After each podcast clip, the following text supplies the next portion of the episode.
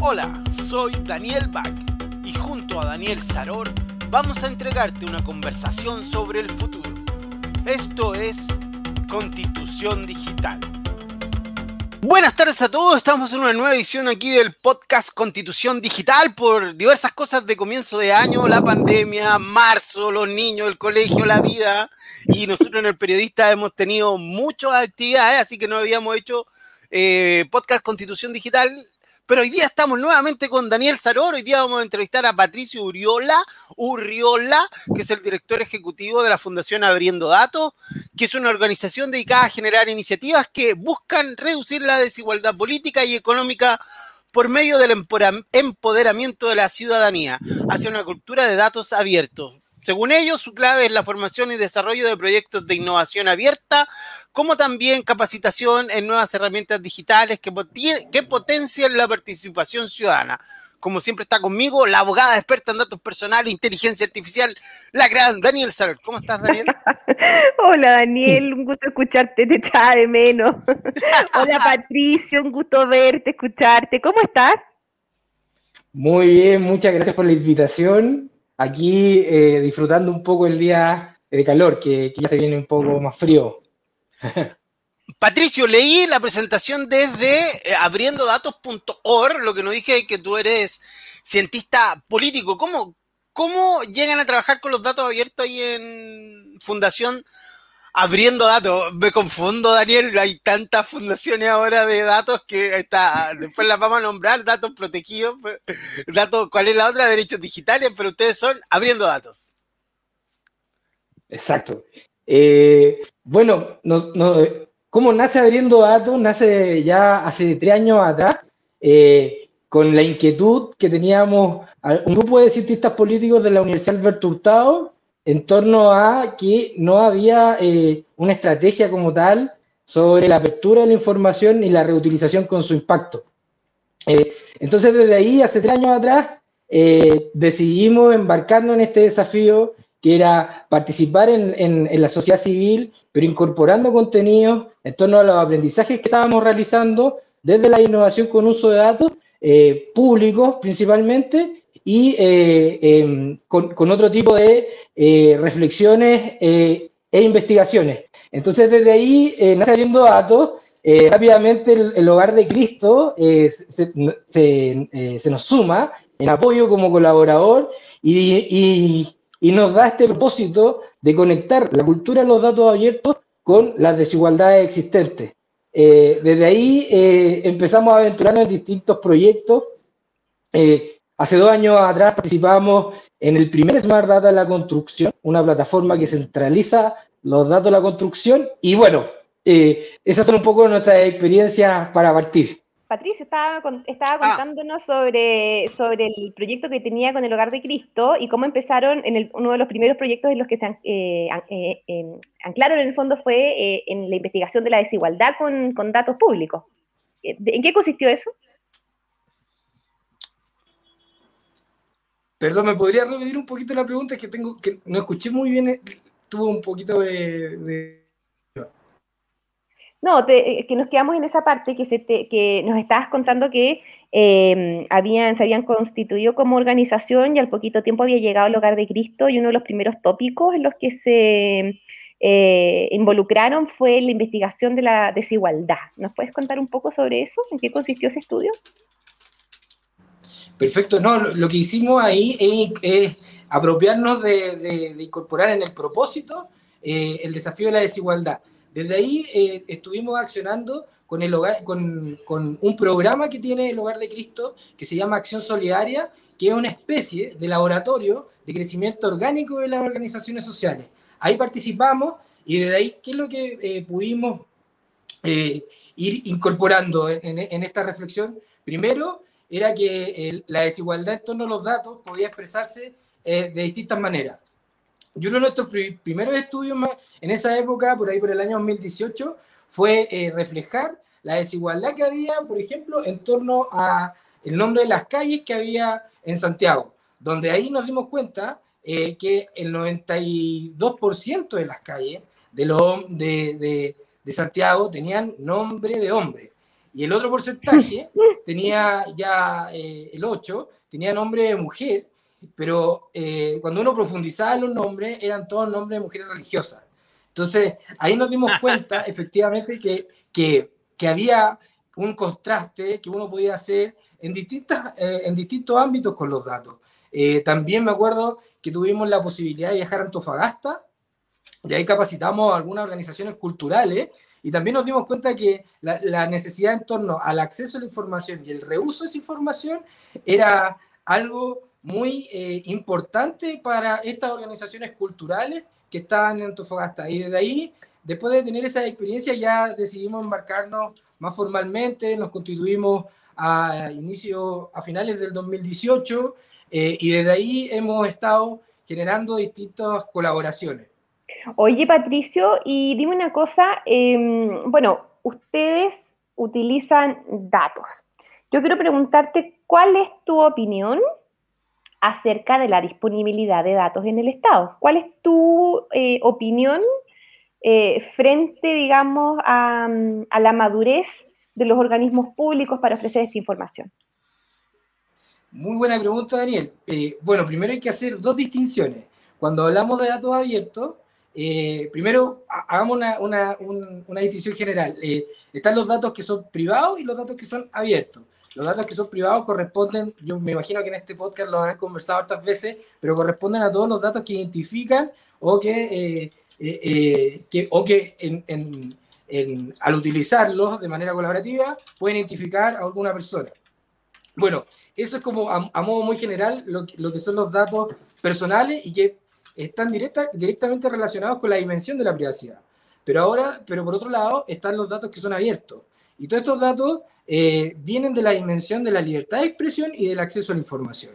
¿Y em, cómo están definidos? Como eh, todos los datos que son digitales, mayoritariamente públicos, pero también pueden ser privados, que tienen ciertas características técnicas eh, y jurídicas para su uso, su reuso y su redistribución en cualquier momento o lugar. Eh, es importante hacer esta distinción, porque ahora yo voy a hablar sobre los datos que son los datos públicos, que es un poco la, pregunta que me hacía Daniel. En torno a, esa pregunta, nosotros consideramos que em, hay tres momentos eh, donde nosotros podríamos eh, ejemplificar, ejemplificar la madurez de, del uso de datos y la reutilización por parte de los estamentos públicos. La primera, la primera está, bueno, esto está conceptualizado eh, en, en, tres olas de, de, los datos abiertos. ¿ya? La primera ola eh, viene a definir, tiene directa relación con eh, las solicitudes de información que generaban de manera individual abogados o periodistas para abrir ciertas conversaciones. ¿ya? En el caso de Chile, podríamos ejemplificar que la primera ola de los datos abiertos se enmarca inicialmente en el primer movimiento de transparencia, por ahí por los finales de los años 90, inicio del 2000, más esta agenda de probidad y, de, probidad y transparencia que genera un marco eh, legal para consagrar luego eh, por ahí eh, a, finales ya el, por, el, 2008, por el 2008 consagrar el acceso a la información como un derecho. eso podría ser la primera ola. y ahí hay una primera etapa de la madurez. Eh, en torno a, implementar el acceso a la información eh, inicialmente. Ahora, viene después disculpa, disculpa que te Disculpa que te interrumpa, es que me parece genial la analogía de la ola, porque así, yo en esa época era funcionaria pública y estaba a cargo de los temas de transparencia y de verdad que sentía como una ola que se me venía encima y que me iba a ahogar, me iba a ahogar porque todo el mundo quería saber todo y no podíamos entregar toda la información. Oye, contémosle, Daniela, a la gente más joven también que en los 90 eh, partió la democracia en Chile, tuvimos muchos años en dictadura donde la gente no, básicamente nadie podía preguntar nada, y si uno preguntaba algo, eh, eh, desaparición, tortura, mataban gente y todas esas cosas, eh, la dictadura militar de Pinochet, entonces fue todo un cambio, porque la gente antes iba a una municipalidad y le preguntaba a alguien, oiga, ¿está mi bono? O lo que haya sido, porque yo no me acuerdo, yo era muy chico para esa época, pero... Y la gente le decía, no, y uno tenía que quedarse con ese no y, morir ahí con ese no, pues después del que llegó la la democracia hubo todo un cambio cultural, costó, pero la gente se, se empezó a, implementar esto de la transparencia activa, Daniel, y para los municipios, ministerios, no fue fácil, ¿no? No, o sea, no, no fue nada de fácil, pero, pero la ola de la que habla Patricio partió el... A ver, digamos que vivimos algo así como 20 años de resaca y de repente el 2010 llegó la ola, ya no interrumpamos, Patricio, síguenos contando. ¿Y la segunda, la segunda ola, cuál fue? Bueno, la, segunda ola viene muy cerquita, eh, en el caso del ejemplo chileno. ¿Por qué lo digo? Porque la segunda ola tiene directa relación con toda esta cultura del software abierto, del código abierto, eh, que, que, nace por ahí por finales del 90 eh, y que luego también se va relacionando con toda esta lógica de apertura de gobierno a través del, del paradigma del gobierno abierto. este fue impulsado por Barack Obama, eh, eh, por ahí por finales del, 2010-2011, se forma una alianza de gobierno abierto a nivel global, Chile se suma, el, eh, y, luego crea o diseña el instructivo presidencial de gobierno abierto el año 2012, ¿ya? que mandata a todos los organismos públicos a publicar información en un dataset que tienen en, en, en, el gobierno donde se centraliza ahí toda la información y está para su disponibilidad. Eh, esa fue la segunda ola de los datos abiertos. Ahora, esta segunda ola tiene un paradigma también. Este paradigma es abrir por defecto. O sea, si nosotros eh, eh, revisamos la ley de transparencia, lo que se puede transparentar básicamente es como todo lo que es más amigable transparentar o, fácil de transparentar. Pero como tal, como fino, como propósito, eh, la apertura ahí está ausente. Y está muy relacionada también a entender que la apertura se relaciona directamente con la transparencia. Ahora, esa no es toda la dimensión que abarca la apertura. La apertura tiene que llegar hasta el otro punto que es la reutilización con impacto. Y eso es un poco lo que le falta a esta segunda hora. Mira, estaba pensando en, en Marcelo Lago, el geógrafo, en el tren de olas, este como el tren de olas de la, de la, transparencia, de la transparencia. Mira, esa cuestión es súper interesante. A mí me tocó em, trabajar hace algunos años eh, vinculada a los temas estadísticos, no solo en Chile, sino que en América Latina. Y una de las cuestiones que uno ve ahí es eh, justamente lo poco que conversan los distintos organismos públicos dentro de un mismo Estado y cómo este anhelo de em, hacer este delivery de información a la ciudadanía fracasa justamente porque no hay modelos homologados al interior del Estado que permitan que esta misma información que se libera sea compatible entre sí. Entonces, eh, yo, me pregunto, eh, ¿ustedes han hecho alguna evaluación de, en, qué etapa está Chile de 1 a 10? ¿Cuánto, cuánto nos falta para, para, lograr ese, para llegar a ese mejor mejor? Eh, bueno, esa es una muy buena pregunta, ¿por qué? Y eso tiene directamente relación con la tercera ola de los datos abiertos, que es la actual. ¿Por qué hago esta relación? Que, Porque que conste, que, no, que conste que no preparamos esta entrevista, ha sido todo espontáneo. sí, sí, sí, así es. Entonces, eh, es que, bueno, es, muy, es muy lógico también interpretar esto como tres olas, entonces se, se puede dar como una conversación un poco más lógica. Eh, eh, entonces, en esta dirección, la tercera ola, lo que busca aquí es generar eh, datos abiertos con propósito, pero no con un solo propósito, sino con varios propósitos, eh, y eh, viene un poco a resolver toda esta problemática que tú muy, bien retratabas, Daniel.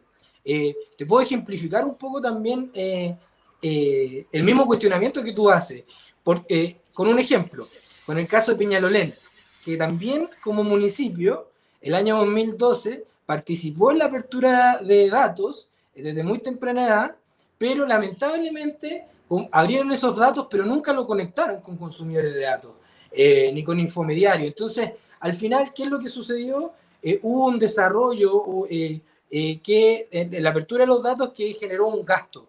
y estamos hablando de un municipio que no es uno de los más ricos de Chile. Entonces, ahí viene muy bien tu pregunta en, en esta dirección. ¿Por qué? Porque cuando uno ve los indicadores de barómetros de datos, estos eh, indicadores que evalúan los estándares de datos, por ejemplo, tenemos el barómetro de ILDA, de la iniciativa de datos abiertos de América Latina.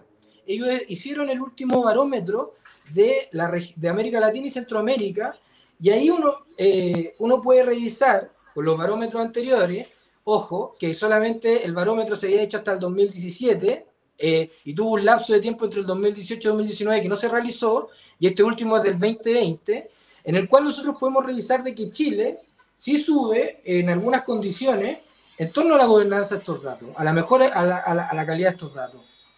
Eh, pero lamentablemente no se relaciona eh, este avance con, en, términos de, en términos de apertura con el dicho al hecho con generar un impacto con esta apertura. Ahí está fracasando Chile. Y eh, ese, esos indicadores los podemos contrastar con, con, ejemplos como Colombia o México, que son países que ahí efectivamente han tenido un, un salto cualitativo y cuantitativo, no solamente en el tema de la infraestructura, sino que también en la gobernanza. Y cuando hay uno revisa la gobernanza, cuando hay un diseño ahí, eh, uno puede entender de que existe una mirada holística claro, ahí, en el uso de la información ahí a mí me pasa lo que yo he visto es que, claro, como, bien dice Patricio, los lugares donde esto funciona bien, generalmente hay gobernanza de datos. Pues, hay un gobierno de datos que es el encargado de dictar la, regla, el protocolo de arriba hacia abajo y todo el mundo en el fondo se, se, ordena y se organiza. A mí una de las dudas que siempre me ha generado este tema es que, bueno, finalmente nuestra conversación es una conversación de gente como altamente especializada. Y yo me pregunto, ¿Quién usa estos datos, Patricio? ¿Los usa el investigador de, la Escuela de Ingeniería? ¿Los usa el investigador de un núcleo milenio? ¿O los puede usar la señora Juanita? ¿A quién le sirven estos datos? Muy buena pregunta. Eh, y te respondo con el, informe de desarrollo eh, de datos para el desarrollo que sacó el Banco Mundial allá a finales de marzo, donde básicamente la pregunta de fondo es, ¿qué hacemos con los datos, la revolución de los datos y la respuesta a superar la pobreza extrema de los 700 millones de habitantes que tenemos en el mundo en esas condiciones. Eh, entonces, ahí la respuesta eh, es que el dato puede ser reutilizado no solamente por la academia, no solamente por empresas infomediarias, sino por todas las esferas de la sociedad. Ahora, para llegar a eso, tenemos que fomentar la cultura de los datos abiertos. Y por eso los modelos de gobernanza donde, donde ponen el acento es en el ciclo de los datos y en cómo está, este ciclo de los datos interactúa con los actores eh, claves que manipulan esta información y que a la vez generan esta cultura de cambio. ¿Me, ¿Me, permite hacer una pregunta? Así como al principio nos contaste que descubrieron a través de, de las calles que la mayoría de las calles de mujeres eran religiosos, santas, supongo, beatas, como, ya no me acuerdo cuáles son las siguientes categorizaciones, pero santas, beatas o lo que sea. Lo que dice mucho de nuestra sociedad, ¿cachai? Uno dice que es un dato a lo mejor súper irrelevante, pero habla mucho de, lo, de, de, nuestra sociedad. Danos ejemplos de qué es lo que la gente eh, podría, qué es lo que se encuentra cuando están los datos abiertos, qué tipo de estudios, qué es lo que, qué es lo que hay. Yo el otro día vi, ya que estaba hablando de América Solidaria, el Hogar de Cristo, vi el recuento de los campamentos en Chile. Y, realmente impresiona lo que hay en ese, set de datos, dato, o los datos que subió el PNUD con desiguales, ¿cachai? Y uno hasta que no los ve, como que no lo entiende. ¿Qué, es lo que, hay, qué hay en este universo de datos que tenemos abierto en Chile? ¿Para qué vamos a hablar de otros países? Hay un, un, miles, miles de impactos en el valor del dato. Miren, lo podemos revisar en torno a la liquidez del dato. El dato hoy en día genera en el uso y en el intercambio eh, trabajo. Eso es efectivo y está estudiado en la Unión Europea. Según el último sondeo que hicieron, genera más de 100.000 trabajos en, una, en, un determinado rango de tiempo, que son más o menos 4 o 5 años. En, en el avance estos del, del, uso de los datos, genera creo que el doble del Producto Interno Bruto del país, para que se hagan una idea, eh, de, Chile, en el caso de la Unión Europea en sus cálculos, eh, entonces las posibilidades son enormes.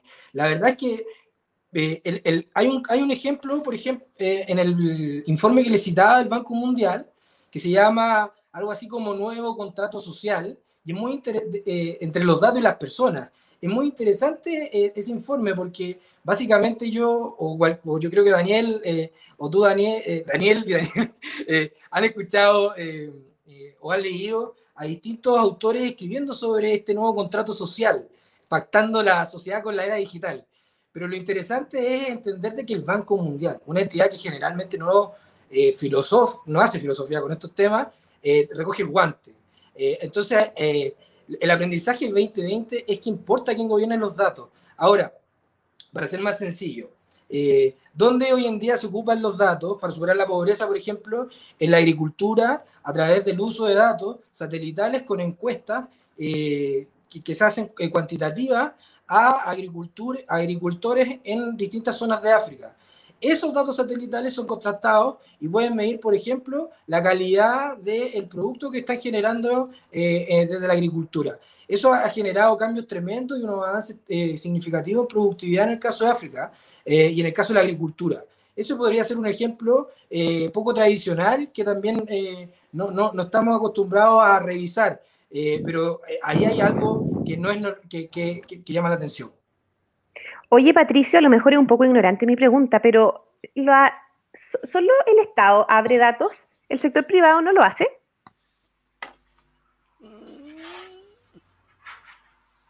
Disculpa, ¿me podrías repetir que sí, pequeño, un, un intervalo. No, te preguntaba si este, este concepto de abrir datos es un concepto que debe entenderse exclusiva e inherentemente al Estado o también podríamos em, considerar al sector privado como un sujeto al que se le podría pedir esta, mm, eh, un accionar de estas características. Muy buena pregunta. Como te dije en la definición de datos abiertos, los datos abiertos son los datos digitales mayoritariamente públicos, pero también pueden ser los privados. ¿Y qué ejemplos hay, ¿y qué ejemplos hay de eso? Eh, por ejemplo, los datos que se producen eh, que producen las empresas infomediarias en España. En España hay una asociación disculpa, ¿Qué son las empresas infomediarias? Por favor, porque ahí me dejaste pillo. Ah, ya.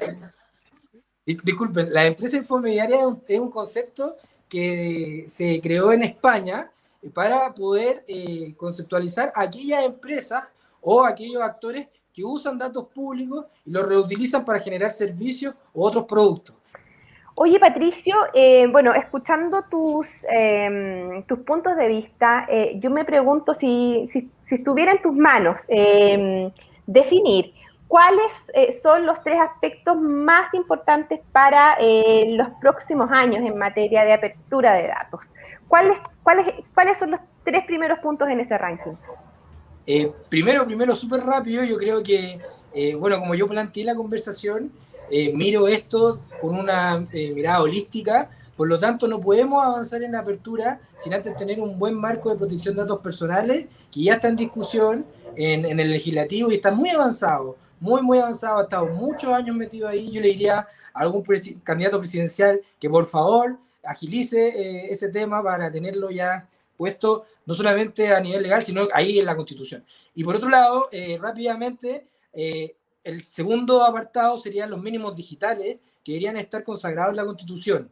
Eh, hay que poner ojo, foco en lo que en, ese, en ese apartado de la conversación de la Convención Constituyente sobre materias de acceso a la información y sobre materias de protección de datos personales, que son estos mínimos que pueden establecer eh, de ahí, y ahí viene la, la tercera patita, un modelo de gobernanza hay que instalar un modelo de gobernanza que sea integral, que conciba la responsabilidad de uso de datos, que, que, comprometa a las entidades universitarias, educacionales, a generar mayores habilidades técnicas, eh, autonomía de, por ejemplo, instituciones como, como las agencias de estadística o el Consejo para la Transparencia o una nueva agencia de protección de datos personales y una nueva agencia de datos abiertos, puede ser también.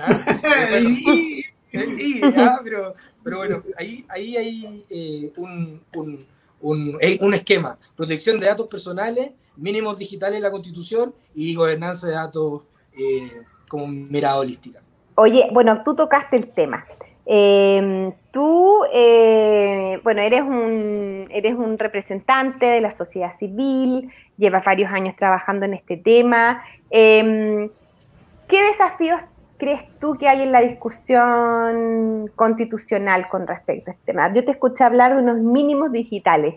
¿Tú cómo te imaginas esto? ¿Te imaginas eh, una norma general? ¿Te lo imaginas recogido en principios?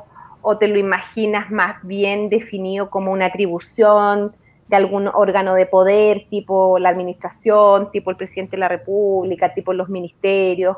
Tienen una idea, tienen un planteamiento, un proyecto, un plan que de repente se les ocurriría como, no sé, pues presentar a la convención, si los invitaran mañana a exponer a la convención, ¿cuál sería la postura de Fundación Abriendo Datos?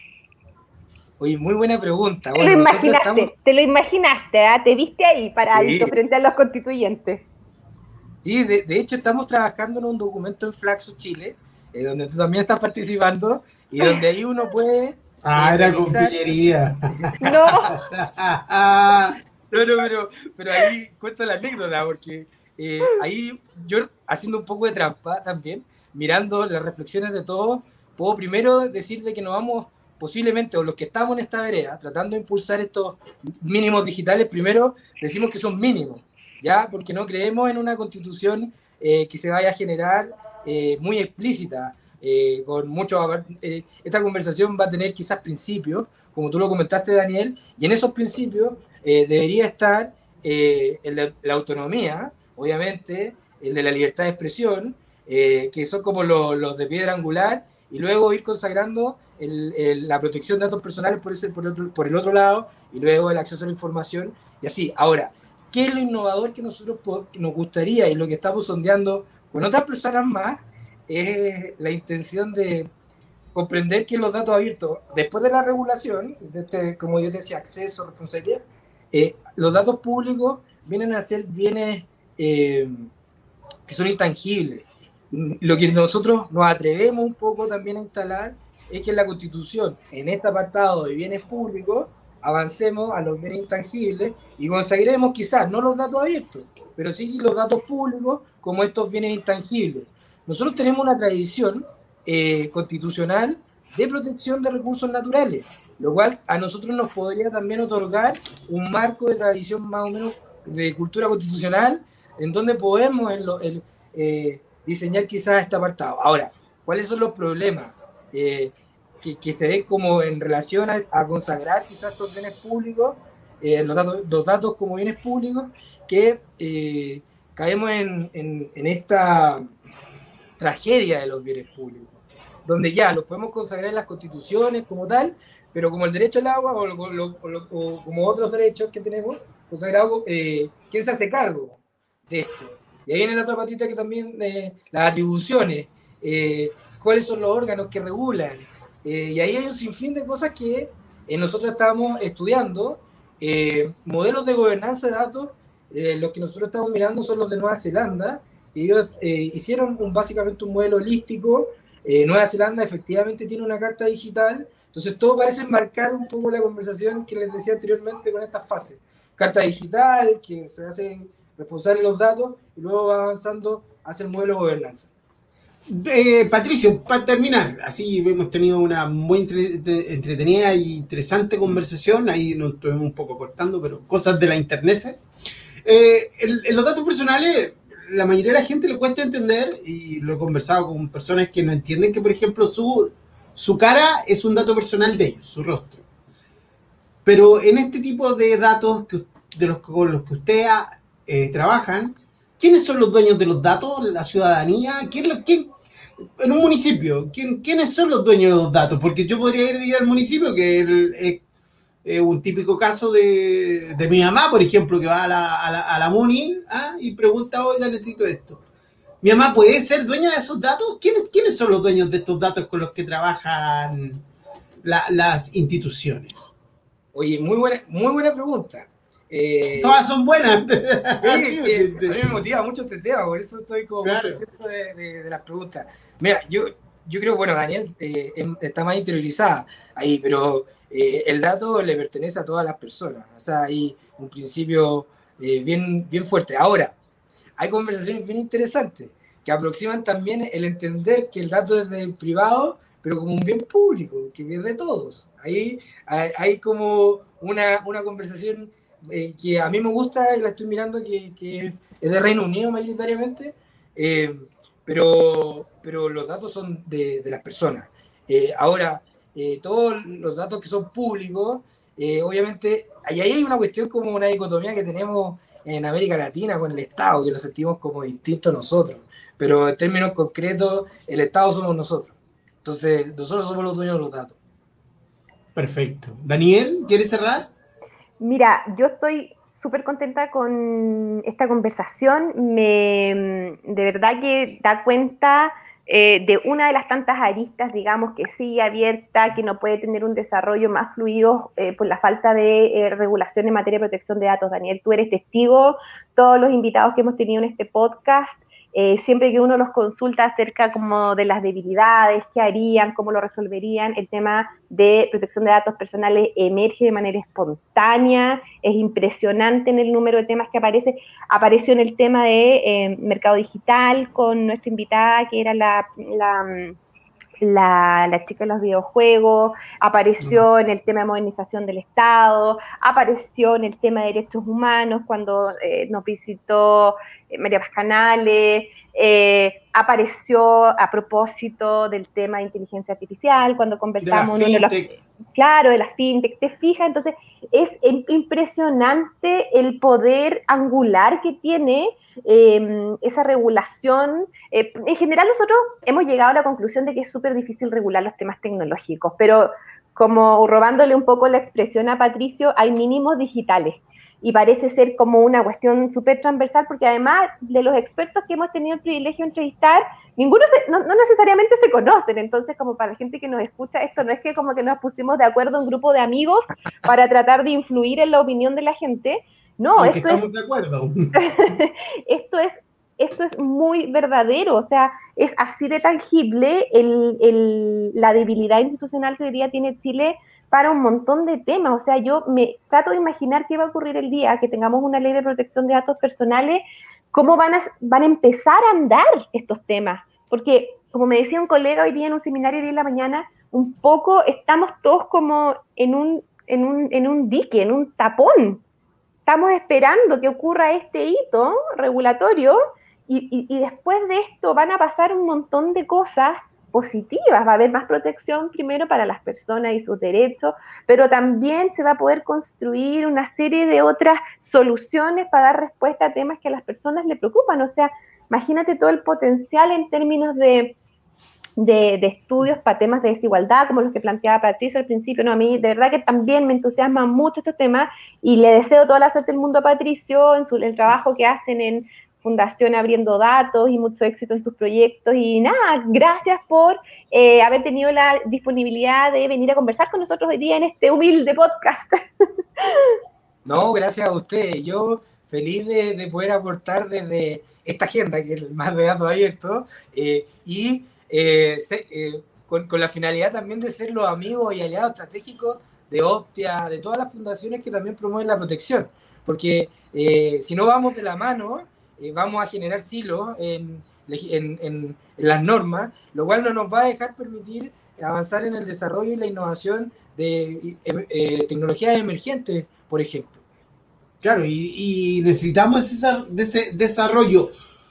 Muchas gracias, Daniel. Eh, muchas gracias, Patricio. Hoy día estuvimos con Patricio Urriola, que es el director ejecutivo de la Fundación Abriendo Datos, fundacionabriendodatos.cl. ¿Cuál es su web, Patricio? Eh, www.abriendodatos.org y los invito a mirar eh, el apartado de la tercera ola de los datos abiertos, donde ahí van a encontrar una serie de discusiones con actores claves del BIT de Washington, de la Municipalidad de Puente Alto, activistas, académicos, conversando en torno a esta tercera ola que le Está todo en YouTube, ¿no?